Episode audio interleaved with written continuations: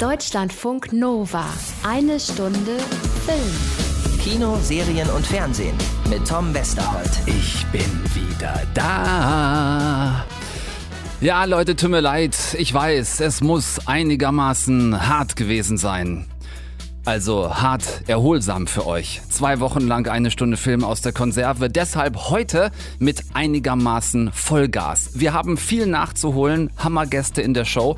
Zum Beispiel die legendäre Katharina The Voice Talbach. Ab Donnerstag neu im Kino mit der Musical-Verfilmung Ich war noch niemals in New York und ihr kennt meine Schwierigkeiten mit dem Genre, aber ich mag diesen Film sehr. Seid also gespannt und freut euch auf Katharina die Große.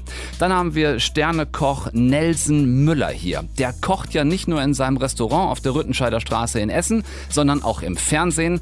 Die neue dritte Staffel Masterchef ist gerade neu auf Sky draußen. Darüber sprechen wir heute mit ihm und natürlich auch über die Frage, wie viel Salz in eine gute Suppe gehört und wer die im Ernstfall eigentlich auslöffeln muss, wenn es mal in die Hose geht. So, Seid ihr schon satt? Ich hoffe nicht. Die Gästekeule ist noch nicht fertig geschmort. Mit Jamie Bell sprechen wir heute nämlich auch noch.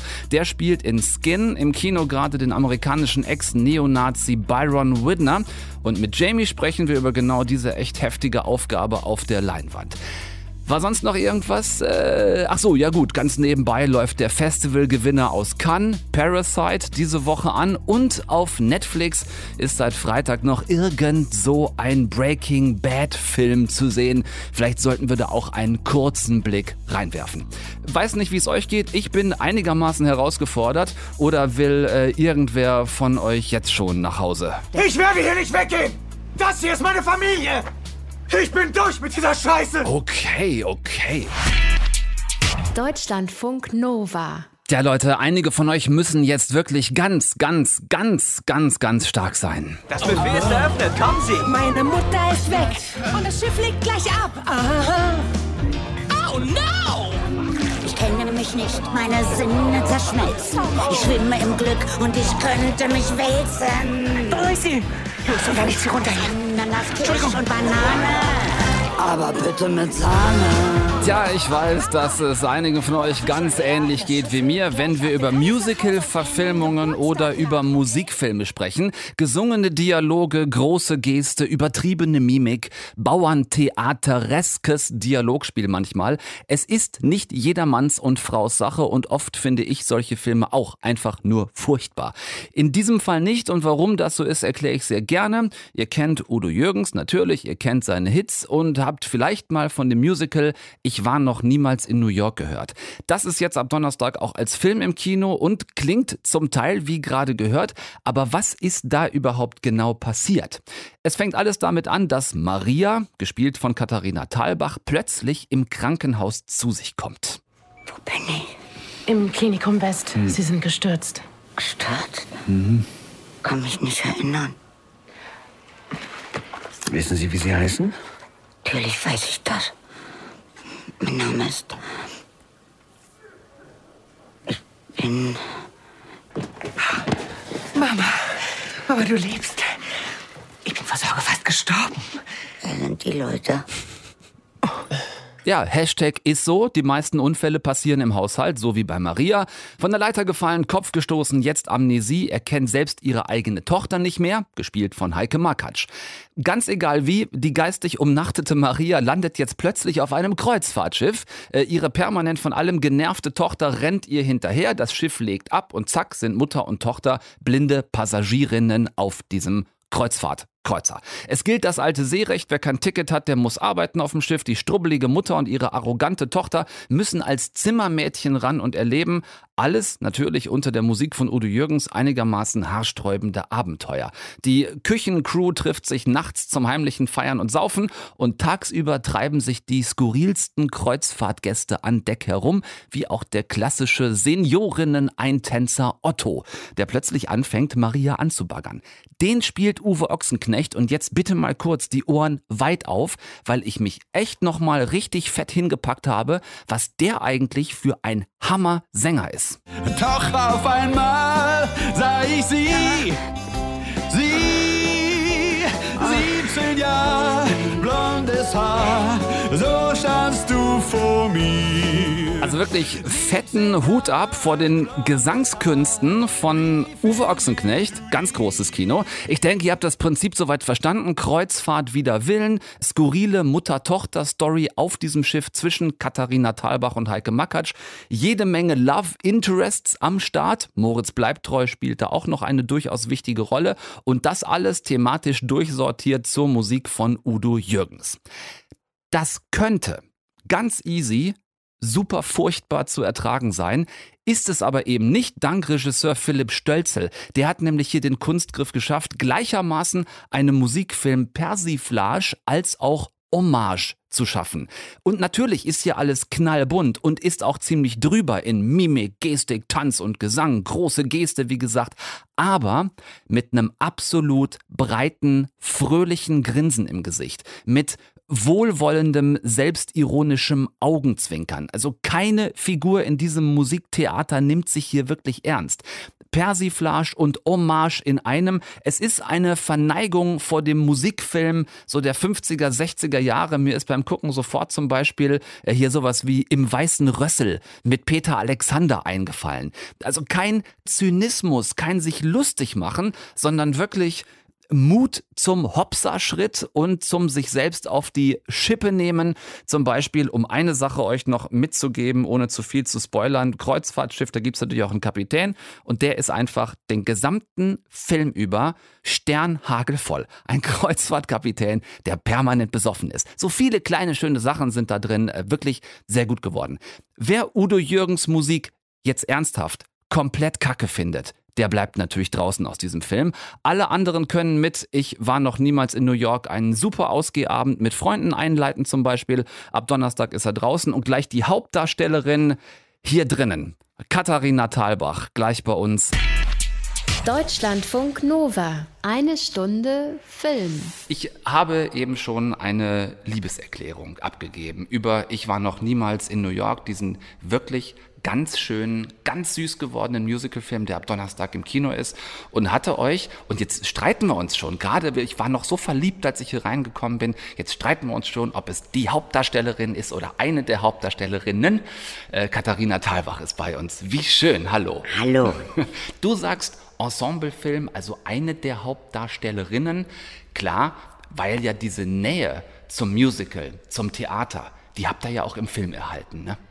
Ähm, ja, ich hoffe doch sehr stark. Also äh, ich muss zugeben, dass ich mit dem Musical, das kenne ich nicht.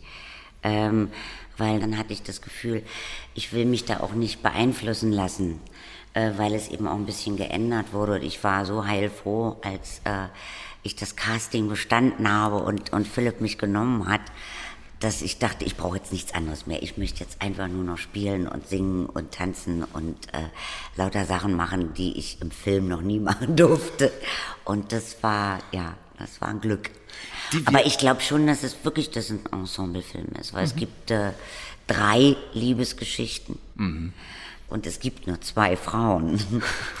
Richtig.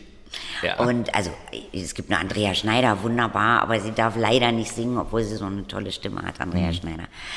Ja, ich habe das immer als, ich habe uns immer wirklich eine, ich habe das Gefühl gehabt, wir haben da eine lange, wunderbare Gruppenreise gemacht. Mhm. Du hast gerade schon gesagt, zum ersten Mal auch im Film. Dabei hast du ja mittlerweile einiges an Erfahrung gesammelt. Singen und Tanzen auf der Bühne zumindest. Und ja. auch parallel Inszenierung von Singspielen. Ja, Opern habe ich, ich weiß gar nicht, wie viele Opern ich in der Zwischenzeit gemacht habe. Ich glaube, an die 20. Äh, äh, wobei da auch sogar Operette dabei war. Also ja. einmal Jacques Offenbach und die Fledermaus. Äh, und äh, ja, irgendwie möchte ich Musik auch nicht mehr missen. Dann mhm. habe ich ja mit Andrea Schneider noch eine eigene Musikshow. Äh, zwei auf einer Bank. Wir bereiten jetzt für die Bar jeder Vernunft wieder eine neue Musikshow. Die fünf glorreichen sieben, wo wir äh, fünf Cowboys sind, alles Mädels. Ja. Äh, Macht ihr auch schon über zehn Jahre mittlerweile. Ja, oder? zwei auf einer Bank machen wir jetzt schon lange, ja. Und äh, die Cowboy-Show kommt im, im August. Mhm. Noch mit Anna Mateur und Merit Becker und mit Anna Fischer.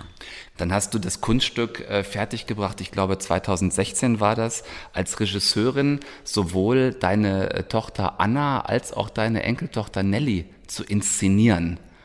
Ja, am hab ich- Theater am Kudamm. Da habe ich Tennessee Williams äh, Mhm. inszeniert, äh, die Glasmenagerie. Was war das für eine, was war das für ein Family Business? Also äh, du als Regisseurin, Tochter und Enkelin als Ich muss dazu Schauspielerin? sagen, also das war, das ist in unserer Familie ja eher wie beim Zirkus.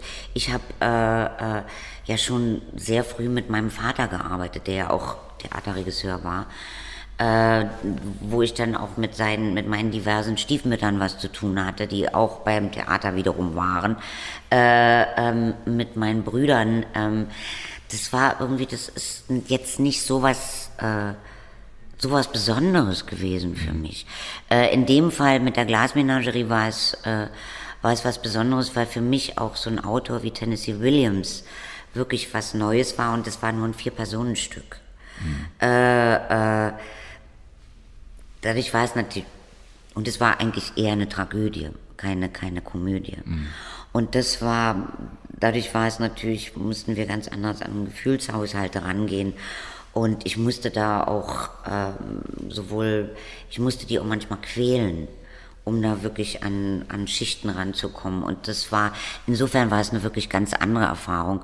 Und das würde ich auch nicht normal machen, weil das hat mir selber dann so teilweise wehgetan. Da nach den Proben war ich dann doch wieder Oma oder Mama und ich mochte das eigentlich nicht, meine Kinder zu quälen. Wenn du dann selbst auf der Filmbühne stehst, also jetzt beim Dreh dieses Films, Ja. fällt es dir dann leicht, die Regisseurin Katharina Thalbach ganz auszuschalten? Immer. Ja? Ja, also ich meine, man macht natürlich Vorschläge, aber die macht jeder Schauspieler. Ähm, seit ich Regie führe, weiß ich einfach, was das für ein harter Beruf ist und äh, wann man auch Leute in Ruhe lassen sollte. Also das äh, und außerdem hatte ich so volles Vertrauen zu Philipp. Ja. Das muss ich schon sagen. Und er hat uns, er hat uns ja auch Freiheiten gegeben, weil er so genau weiß, was er will. Und dann hat es ihn auch amüsiert, wenn er wieder was Neues entdecken konnte. Also wir durften durchaus Vorschläge machen. Und er hat sie dann entweder ab angenommen oder abgelehnt. Das war ganz normaler, wunderbarer äh, Vorgang. Was mir vor allem anderen so wahnsinnig gut gefällt an dieser Musical-Verfilmung, an diesem Musical-Film, abgesehen davon, dass ihr alle einen tollen Job macht, ist für mich die Tatsache, dass ihr mit ganz viel Selbstironie an diese Geschichte rangeht. Also es ist schrill, ähm, die, die Kulissen sind so ausgelegt, dass man die ganze Zeit merkt, dieses Augenzwinkern ist permanent vorhanden. Also niemand in diesem Film nimmt sich ja Bier ernst. Wie hast du das empfunden? Ja, aber für mich war es natürlich, äh, klar, es war überdreht. Äh, aber das ist ja das Schöne überhaupt an Musikfilmen. Das ist immer größer als die, als die Wirklichkeit. Und ich meine, weil man singt sich ja auch nicht ständig an und hat äh, Orchester im Hintergrund im normalen Leben. Da darf man das. Und äh, äh, zu Hause mache ich das durchaus manchmal, dass ich anfange zu singen und zu tanzen. Ähm, aber da sieht mich ja keiner. Hier ist es dann noch mit großer Choreografie und das, das ist von Haus aus überhöht. Es ist halt, wenn man dann anfängt zu singen, ist es immer einfach, es ist drüber. War das nochmal anders, das jetzt vor einer laufenden Filmkamera zu machen, als auf der Bühne in einem Live-Programm? Naja, es ist, das ist wie immer. Ich meine, das ist der große Unterschied zwischen Film und, und, und, und äh, Bühne. Da geht's ja dann einfach durch. Also wenn wir Frau Luna machen, äh, dann fängt's an und dann hört's irgendwann auf und dann kommt der Applaus. Äh, beim Drehen ist es ja halt, dass du dann äh, dieses ganze Stückwerk andauernd hast. Ne? Also wir haben ja teilweise ähm, innerhalb eines Songs waren Setwechsel. Ähm, da hast du dann, was weiß ich, am Anfang hast du den ersten Teil des Songs gedreht und irgendwie drei Wochen später dann den zweiten. Und dann nochmal den dritten. Also das hat mich betroffen hier bei 66 Jahren, wo ich immer dachte, oh Gott, oh Gott, ja, los. Und, äh, ähm, und dann gibt es die Großaufnahmen, die Detailaufnahmen und dann fängt man wieder von vorne an mit dem Song. Also es ist ja allein schon dadurch was ganz anderes. Dadurch singst du so einen Song wahrscheinlich dann auch 20, 30, 40 Ja, Mal. beziehungsweise ich playbacke ihn. Äh, wir haben die Songs ja vorher aufgenommen, das würde ja sonst gar nicht gehen.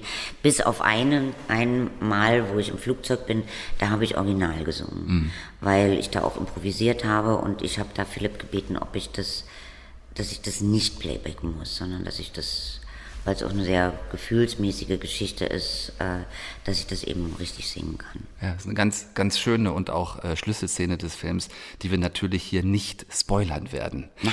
Äh, die Maria Sternchen, äh, die du spielst im Film, die verliert ihr Gedächtnis, hat eine am- Ein Hausunfall. hat ein, hat ein, Seid vorsichtig, hat einen Menschen. Haushaltsunfall. Die schlimmsten Unfälle passieren im Haushalt. Das wissen wir. Das hören wir immer wieder. Äh, Das Gedächtnis ist weg und ähm, Maria hat so ein bisschen auch das Glück, sich selbst und ihr Leben irgendwie nochmal neu kennenzulernen. Ich habe mich gefragt, wenn du zurückblickst auf diese laufende und mittlerweile fast 60-jährige Karriere, auf die du zurückguckst, was unfassbar ist, weil du einfach aber auch ganz, ganz, ganz, ganz, ganz jung angefangen hast. Ähm, gibt es eine Phase in dieser Zeit, wenn du zurückguckst, oder ein bestimmtes Projekt, für das du dir manchmal eine Amnesie wünschen würdest aus heutiger Sicht? Natürlich gibt's das. Natürlich. Aber deswegen spricht man ja nicht drüber. Katharina Thalbach, vielen herzlichen Dank für diesen Besuch in eine Stunde Film. Es war mir eine große Freude und eine große Ehre. Ich bedanke mich herzlich. Ihr geht ab Donnerstag bitte in Ich war noch niemals in New York, diesen ganz wunderschönen Musicalfilm. Ich bin glücklich, vielen Dank. Danke, ich auch. Deutschlandfunk Nova. Eine Stunde Film. Kein gratis WLAN mehr. Ey, Giton, Ja, die Frau über uns mit dem Netz IP-Time hat jetzt doch ein Passwort. ein Passwort?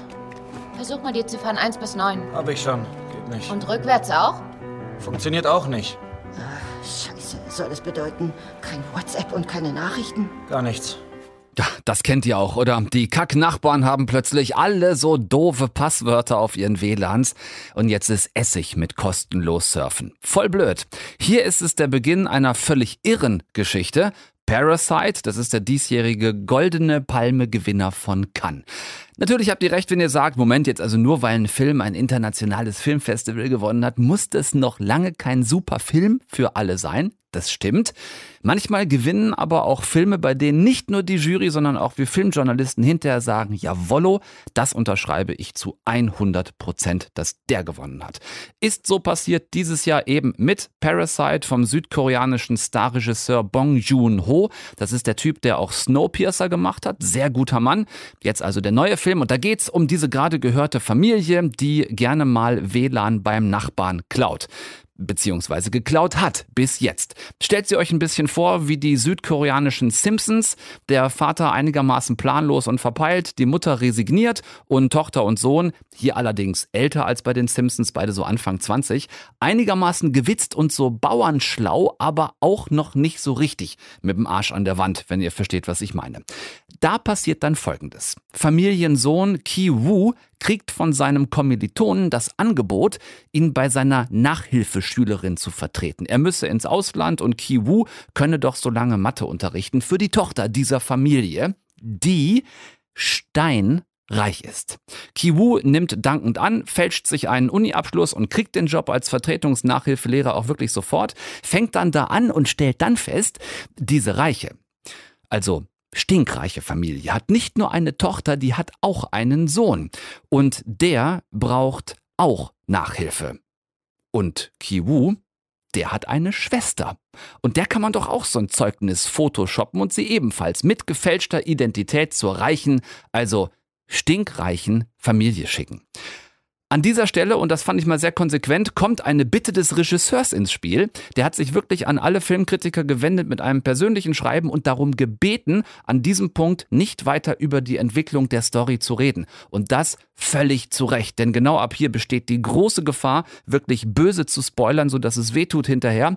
Ich habe nur noch eine Bitte. Geht ab Donnerstag in diesen Film. Es ist bisher eins meiner absoluten Highlights des Kinojahres 2019. Bong Joon-ho hat hier ein Meisterwerk des zwischenmenschlichen Ränkespiels geschaffen. Lügen, Betrug, Hintergehen, ein immer teuflischer werdendes Spiel mit so vielen Fuck me und Hell no Momenten drin. So düster, so tief schwarz, dass er ja mich vom Humorniveau her so an Sterben für Anfänger erinnert hat, an Very Bad Things oder auch an Burn After Reading, nur halt eben auf Südkoreanisch. Unbedingt reingehen in Parasite. Das ist, ich habe mich gerade umentschieden, es ist doch keine Bitte, Freunde. Das hier ist eine dringliche Bitte. Höchst dringliche Bitte. Parasite ab Donnerstag. Geht da rein. Deutschlandfunk Nova. Eine Stunde Film. Ich will mit meinem Sohn reden. Verschwinde mal. Du kannst nicht So, einfach ich so kann- ich vor kann uns euch nicht länger- ich- das kannst du nicht, das geht nicht. Pa braucht dich. Und ich auch. Ich gehe nicht mehr zurück. Du hast keine Wahl. Das werde ich nicht machen. Sonst werden sie denken, du versteckst. Ich werde hier nicht weggehen! Das hier ist meine Familie! Ich bin durch mit dieser Scheiße! Ich will nicht mehr so wie Sie sein! So. Ich verspreche dir was. Sie werden dir nichts antun. Glaub mir, nicht meinem Baby. Okay? Das verspreche ich dir. Doch ich habe solche Angst um die Kleinen. Tja, so sieht das manchmal aus, wenn es für eine lebensverändernde Entscheidung eigentlich schon zu spät ist. Das kriegt hier der gerade sehr panisch rumbrüllende Byron Widner zu spüren. Anfang der 2000 Jahre tatsächlich einer der vom FBI meistgesuchten, brutalsten und gefährlichsten Neonazis der USA. Beeindruckend gespielt in dieser Verfilmung von Jamie Bell und ich wette, dass fast jeder von euch jetzt denkt, der Jamie Bell, der Jamie, der Billy Elliot in I Will Dance, genau der, mit jeder Menge krasser Gesichtstattoos und 20 Kilo mehr als sonst auf den Rippen, was für diese Rolle dringend notwendig war, hat er im Interview erzählt, als er sich nämlich zusammen mit seinem israelischen Regisseur Guy Native vor einen Spiegel gestellt hat. Definitiv mehr Körpermasse musste her und, kein Witz, das Problem mit Jamies Ohren musste irgendwie gelöst werden. at the beginning, I looked in the mirror, and a guy was like next to me, and I was like, "Look, I don't buy that. Do you buy that? I don't buy this. These fucking ears. These are like sweet boy ears, and this is like a nice kind of like face. I don't believe that this is someone who can commit horrible things and do like terror, you know, and and be horrible and hate people." And we tried all kinds of things. We tried things that would like push my ears back to try and stick them against my head to try and lose some of that innocence. And we we we, molded Brian's actual teeth which I don't know how he I don't know how he deals with that. These are some crazy teeth, really crazy teeth. And then um, the thing that really did it, I think, was we put like really dark contact lenses in, and then just suddenly there was like a hole in my face, and um, like a, and then this snaggle tooth kind of it was like a shark almost, and I was like, oh that that's it. This kind of rough edged like. He's, he just he, he there's a lifelessness to him Jede Menge Veränderungen physischer Art und herausgekommen ist ein Jamie Bell, den man in Skin kaum wiedererkennt. So krass sieht er da aus. Spielt diesen Byron Widner in genau dieser Phase von dessen Leben erst als absolut überzeugten Hardcore-Neonazis, der allerdings auch zusammen mit seinen Brüdern, so genannt, seinen Kameraden von einem knallharten, ultrabrutalen, ultrarechten Ziehvater, Clanvater, wie auch immer erzogen wurde. Offensichtlich habe ich versagt. Und aus diesem Grund kriege ich jetzt jedes Mal, wenn Slayer Scheiße baut, von dir, dir, dir und dir 100 Mäuse. So einfach ist das. Denn in dieser Familie tolerieren wir keine Dummheit. Ist das klar? Ich kann nichts hören. Ja, Sir! Ja, Sir. Komm, entschuldige dich. Es tut mir leid. Wie ein richtiger Viking.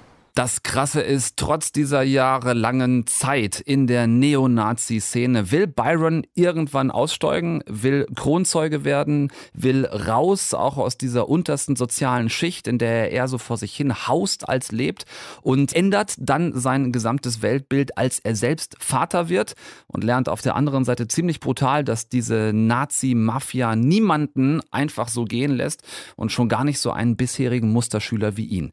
Für Jamie Bell seine bisher krasseste Rolle hat er erzählt, auch was die äußerliche Veränderung, über die wir eben schon kurz gesprochen haben, angeht. Stichwort Gesichtstattoos und diese auch mal schön für die Drehzeit dran lassen müssen aus Kostengründen. He's got Stevie Bettles. He's an English guy. He takes it very seriously. Um, these are all Brian's actual tattoos. They're all from pictures, all measured to my face specifically. They're all very expensive, apparently, to produce. And this, we had to produce a lot of them to the point where I had to keep them on because we were running out of money and couldn't produce any more. So then I would be stuck in this town in New York walking around with fascist tattoos on my face, which is pretty brutal. That's it. Fortunately, I never encountered someone who did know what it meant because that, I mean, that would be violent probably and not good for me. Because um, that, that, I mean, quite rightly, if I saw someone walking around in my town with that, I wouldn't be happy about it either. But what's interesting about people who don't know but just see this kind of like very monstrous thing looking back at them is that there's there is a willingness to ignore them very easily, just ignore it. Das stelle ich mir wirklich mega heftig vor. Äh, das ist wirklich mal, wenn auch ungewolltes Method Acting vom Feinsten, wenn man dann so mit Nazi-Tattoos, wenn auch nur auf, ja, gebrachten, auf die Haut aufgebrachten rumlaufen muss, weil es zu teuer ist, davon immer neue herzustellen für so eine Low-Budget-Produktion. Was den echten Byron Whitner angeht und dessen Geschichte, der ist damals tatsächlich ausgestiegen. Der hat sich all seine Nazi-Tattoos entfernen lassen, auch die aus dem Gesicht, komplett alles weg. Der hält heute Vorträge an amerikanischen Schulen gegen Gewalt, gegen Ausgrenzung, gegen Rechtsradikalismus. Es ist ein harter Film, aber ein sehr guter, wie ich finde. Nicht nur Jamie Bell ist Hammer, mit dem ich übrigens schon auf der Berlinale dieses Jahr gesprochen habe. Das sind dann diese Interviews, die manchmal etwas länger liegen bleiben, bis der Film endlich startet. Nicht nur er super, auch die Nebenrollen toll besetzt, intensives Spielen miteinander, sehr emotional, trotzdem nie drüber. Also wenn ihr das Thema an sich abkönnt und euch diesen durchaus schmerzhaften Sozialdrama-Thriller zutraut, dann dann guckt euch Skin jetzt im Kino an. Deutschlandfunk Nova. Eine Stunde Film. Natürlich kennt ihr Nelson Müller den super sympathischen Sternekoch aus Essen, seit Jahren Juror und Moderator der ZDF Küchenschlacht und jetzt ganz neu auf Sky in der dritten Staffel der Koch-Casting-Show Masterchef zu sehen. Die moderiert er zusammen mit seinem Kollegen und ebenfalls Sternekoch Ralf Zacherl. Es ist für mich aktuell die Kochsendung, aus der man wirklich am meisten mitnimmt. Also die meisten wirklichen Infos zum Kochen, das meiste Küchenfeeling. Gecastete Kandidaten treten hier immer eins zu eins in Duellen an. Das ist spannend aufgebaut. Nelson, Ralf und ein Gastjuror urteilen dann und dann kommt wirklich immer nur einer von beiden weiter. Wer Bock drauf hat und dazu guckt, lernt viel übers Kochen. Ich gucke es halt gerne, weil es da einfach auch mal ein bisschen mehr in die Tiefe des Topfes quasi geht, also runter bis auf den Boden, da wo der Rotkohl auch schon mal ein bisschen anbrennt, als das beispielsweise in der Küchenschlacht möglich ist. Klar habe ich in diesem Fall sofort sehr gerne Ja gesagt, als die Frage kam, ob ich mit Nelson Müller mal drüber reden mag. Also mal wieder ein Fernsehthema. Und dann habe ich ihn sehr gerne für uns, für euch, ja gut, okay, äh, schon auch irgendwie für mich getroffen. Eine Stunde Film bei Deutschlandfunk Nova mit einem der Juroren von Masterchef. Hatte ich euch versprochen. Und da ist er, Nelson Müller. Grüße dich. Ja, moin, moin. So, äh, erste Frage, ganz wichtig. Was kochst du uns heute? ich werde ja heute bekocht. Das ist ja, das ist ja so schön, einfach sich mal zurückzulehnen als Koch und äh, sich einfach den Teller bringen zu lassen. So, wir sind nämlich im Schmitz und Co. in mhm. Berlin. Da äh, ist heute eure dritte Staffel von Masterchef präsentiert worden, mhm. vorgestellt worden. Für die Leute, die sich schon ein bisschen auskennen, die ersten beiden Staffeln schon gesehen haben, was würdest du sagen, ist hauptsächlich anders jetzt in der dritten Staffel? Weil ein paar Sachen macht ihr, glaube ich, anders diesmal. Ne? Plastic Free als Überschrift. Mhm. Ihr habt da quasi Verpackungsmaterialien auch in der Kochsendung vermieden, wo es nur ging. Ne? Mhm. Ja, am Anfang muss ich ganz ehrlich sagen, war ich auch so ein bisschen so, ja, irgendwie Green Production Production, was soll das denn sein irgendwie? Ähm, aber im Laufe der äh, Sendung, der Produktion habe ich dann echt äh, gestaunt und mich auch echt gefreut, wie gut das funktioniert hat. Also dass man dann auch wirklich, ähm, dass diese Plastikbecher verschwunden sind, dass die Leute sich äh, dran gehalten haben und äh, dass man seine Flasche am Anfang bekommen hatte, seine, seine äh, Metallflasche und daraus hat man dann halt die komplette Sendung über getrunken oder aus Becher mal aus Mais, äh, Maisfaser beispielsweise. Und das ist ja für mich auch als Gastronom natürlich spannend zu sehen, was ist eben noch für Möglichkeiten gibt oder so Kompostierungsanlagen irgendwie sich reinzustellen, wo man halt direkt äh, Speisereste äh, verkompostieren kann. Oder wir waren in, in Scheveningen am, am Strand in Holland und haben dort ähm, Müll eingesammelt. Äh, das ist so ein bisschen wie früher, wenn man äh, irgendwie zur, zur aufräumen. Ja, genau, zu, zur Gartenarbeit verdonnert wurde und dann ja. aber später erinnert man sich eigentlich äh, mit einem guten Gefühl daran. Das war ja. echt cool dritte Staffel. Ähm, du hast Erfahrung mit dieser Sendung schon und am Anfang geht es ja auch immer mit dieser berühmten Casting-Phase los. Also ihr habt dieses, diese, diese Kochduelle, zwei Leute gegeneinander, einer mhm. kommt weiter. Das ist ja in dieser Phase der Sendung nicht großartig anders als das, was du beispielsweise auch aus der Küchenschlacht vom ZDF natürlich schon kennst. Wie gelingt euch das? Was macht ihr, damit auch das trotzdem spannend bleibt? Denn da passiert ja erstmal, sag ich mal, so mit am wenigsten im Sinne von, die Leute werden der Reihe nach durchgecastet, die Duelle sind doch irgendwie ähnlich. Was sind da so kleine Stellschrauben, um das spannend zu halten?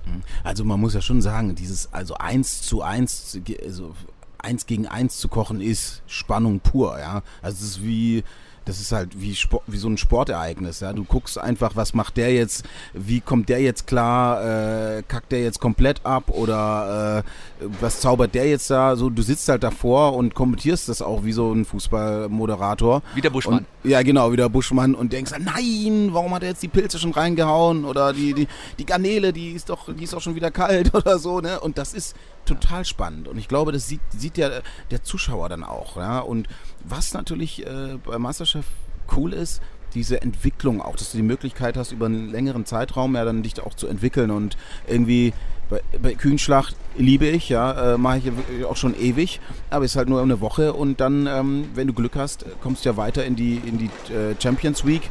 Ähm, dann ist es auch cool, aber sonst, es kann halt nach einem Tag auch dann echt schnell vorbei sein. Und mhm. beim Masterchef hast du nochmal die Chance, nochmal, kannst du, kannst du deine Scharte nochmal ausbügeln. Jetzt stelle ich mir das gerade mal so vor, du hast diese, diese One-on-One-Duelle, ne? Mhm. Und jetzt kann es ja passieren, dass du eine, dass du, dass du eine Zusammenstellung hast von Zweien, wo du jetzt sagst als Profi, ja, die sind beide irgendwie nicht so, nicht so wahnsinnig mega, aber einer muss ja eigentlich weiterkommen. Mhm. Und als nächstes kommen zwei rein, die sind beide super, aber einer muss ja eigentlich rausfliegen. Was machst du in so einem Fall? Ja, einer du, muss dann raus. Einer muss raus ja. und du, du denkst und dann, dann, und sie haben gekämpft und sie haben gelitten, sie haben alles gegeben. Also denen kann man jetzt keinen Vorwurf machen. Genauso ist es da halt auch. Genauso ist es bei euch. Was macht das mit dir, wenn dir einer was zu essen vorsetzt, was einfach überhaupt nicht schmeckt, wo du das, wo das, dass du probierst und wo du denkst, oh, da passt gar nichts zusammen. Was, was passiert da in dem Sternekoch Nelson Müller? Ja, das ist auch immer ein bisschen mit an die Person gekoppelt, muss ich mhm. sagen. Also, ähm, ja, Unverständnis. Also man denkt natürlich so, warum? Aber warum? warum? Genau. Ja, es ist ja dann auch manchmal so eine Vergewaltigung des Proteins oder der, wie soll ich sagen? Also man denkt sich ja, was hat das Huhn dir getan?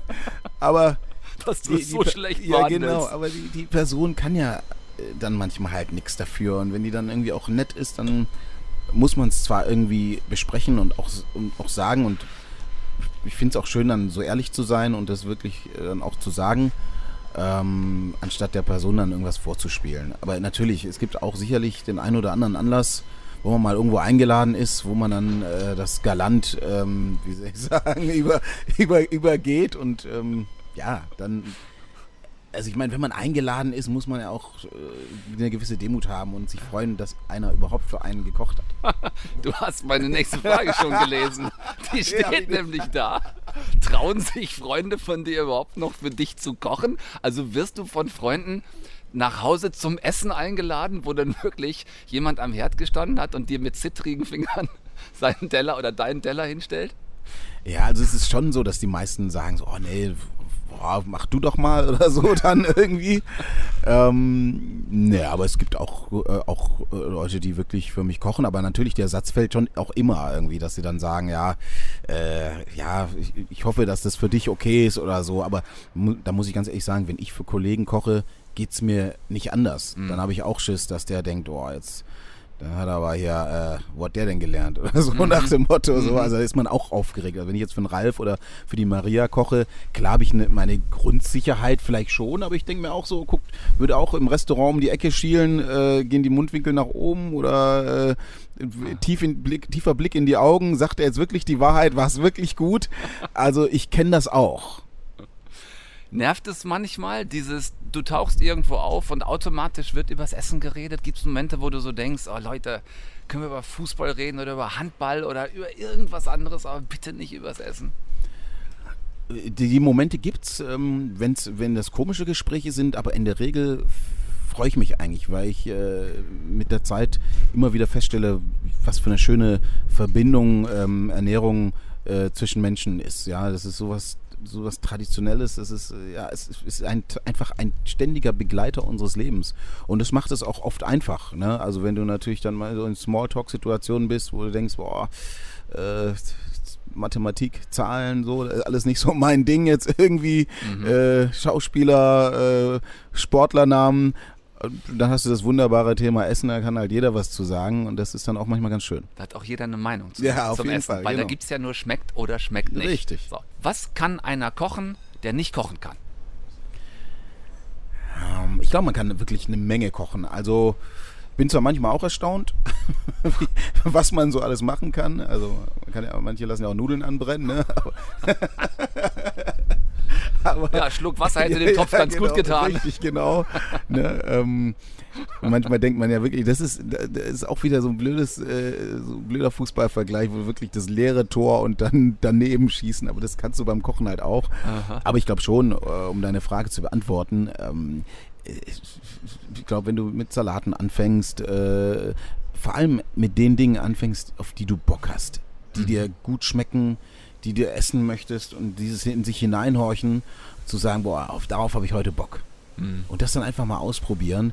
Ich glaube, dann äh, bekommst du auch schnell Spaß dran und hast äh, vor allem auch schnell Erfolgserlebnisse. Das ist ähnlich wie beim Gitarrespielen. Wenn du irgendwie G, D und C kannst, dann äh, kannst du halt schon, ähm, ja, kannst schon die ersten Damen beeindrucken. Mit, mit C, A, Moll, F und G sind Welthits Ja, ja, geschrieben richtig, worden, mein genau. Lieber. Welthits geschrieben worden. Ja, das wäre noch, ein, wäre noch ein anderes Thema, auf das wir dieses Gespräch ausweiten könnten. Du machst sehr erfolgreich Musik, bist ein, bist ein toller Sänger. Das besprechen wir dann beim, bei einem nächsten Mal wenn es sich anbietet. Für heute die Frage, auf welchem Herd kocht Nelson Müller sein nächstes Süppchen? Also wie geht's weiter bei dir? Äh, du meinst im Restaurant oder? Ja, so im- grundsätzlich. Was, was passiert in deinem Leben so als nächstes? Was Ja, hast du also es ist Pläne? äh, ganz schön. Ich mache ja äh, diesen Lebensmittelreport äh, fürs ZDF, wo wir einfach sehr viel spannende Dinge ständig herausfinden. Eben auch über äh, Produkte, wie die, wie die gezüchtet werden, äh, welchen Lebensmittel lügen wir so ähm, äh, auf den Leim gehen. Äh, das ist total spannend. Da lerne ich auch ganz viel und da wird ein bisschen was Neues kommen. Ansonsten kümmere ich mich natürlich gerade extrem um mein Restaurant, weil das ja jetzt gerade so neu fusioniert ist und immer wenn etwas äh, natürlich dann so jung ist, dann gibt es viele Stellschrauben, an denen man drehen kann. Und ja, heute Abend bin ich wieder im Laden. So, dafür alles Gute. Vielen Dank für den Besuch. Nelson Müller hat großen Spaß gemacht. Jetzt zu sehen auf äh, Sky One, Masterchef dritte Staffel, Nelson Müller zusammen mit den Kollegen Ralf Zachal und Maria Groß. Vielen Dank für den Besuch bei uns. Ja, danke dir. Hat Spaß gemacht. Deutschlandfunk Nova. Eine Stunde Film. So, Freunde, eine pickepacke volle Sendung. Ich habe es vorher gesagt. Vielleicht noch einen schnellen Quickie zum Abschluss. Also einmal schnell rein und schnell raus. Also jetzt in und aus dem Film natürlich. Was soll ich euch noch erzählen, was ich euch nicht sowieso schon an die 500 Mal erzählt habe? Ich weiß nicht, wo er ist. Und wo er hin wollte, auch nicht. Nach Norden, Süden, Westen, Osten, Mexiko, auf Mond. Ich habe keine Ahnung. Aber ja, selbst wenn ich's wüsste, würde ich's euch nicht verraten. Ich habe die Nachrichten gesehen, so wie die meisten anderen auch.